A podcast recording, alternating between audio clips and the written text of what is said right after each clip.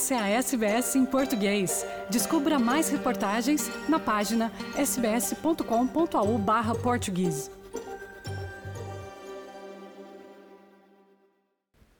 Olá a todos, o meu nome é Carla Guedes e venho hoje falar-vos de uma notícia que a muitos de nós uh, pode parecer bastante positiva.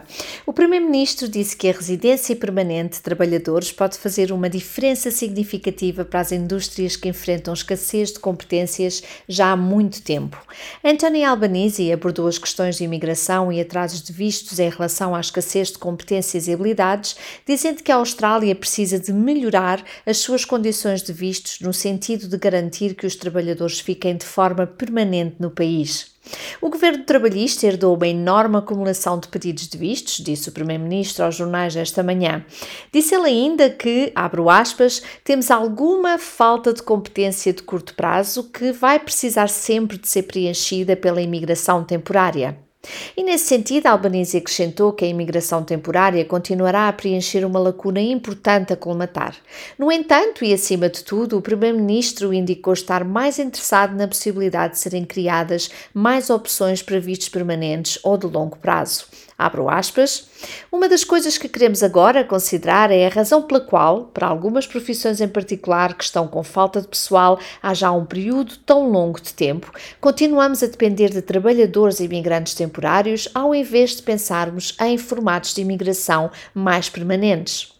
Albanese disse ainda que permitir formas mais permanentes faria uma diferença significativa, já que temos um mercado de trabalho global e, segundo Albanese, precisamos de reconhecer isso mesmo. Segundo ele, e agora em palavras dele, abro aspas, precisamos de nos certificar de que temos caminhos melhores para a residência permanente na Austrália para que consigamos manter cá as pessoas que têm as competências que precisamos. Os comentários foram feitos durante uma conferência de imprensa para anunciar um summit focado em oportunidades de emprego e exploração de competências e habilidades, a ser realizado no Parlamento ainda este ano, no mês de setembro.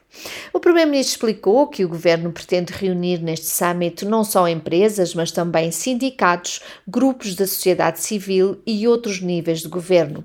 Diz o Primeiro-Ministro ainda, e agora abro aspas novamente, durante o Covid, obviamente, enfrentamos um desafio que só acontece uma vez numa geração, mas também se abrem oportunidades únicas, que também só surgem uma vez por geração, para explorar a melhor forma de regressarmos mais fortes da pandemia da Covid-19. Fecho aspas. E a este propósito, o tesoureiro Jim Chalmers afirmou que, tal como os desafios económicos são complicados no terreno, também o encontro de oportunidades e possibilidades não é é propriamente retilínea.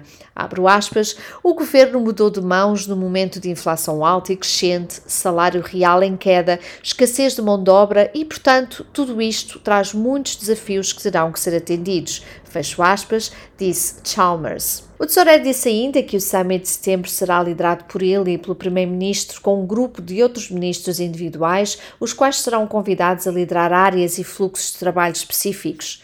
Este summit será realizado em Canberra nos dias 1 e 2 de setembro, com convites a serem enviados já no mês de agosto.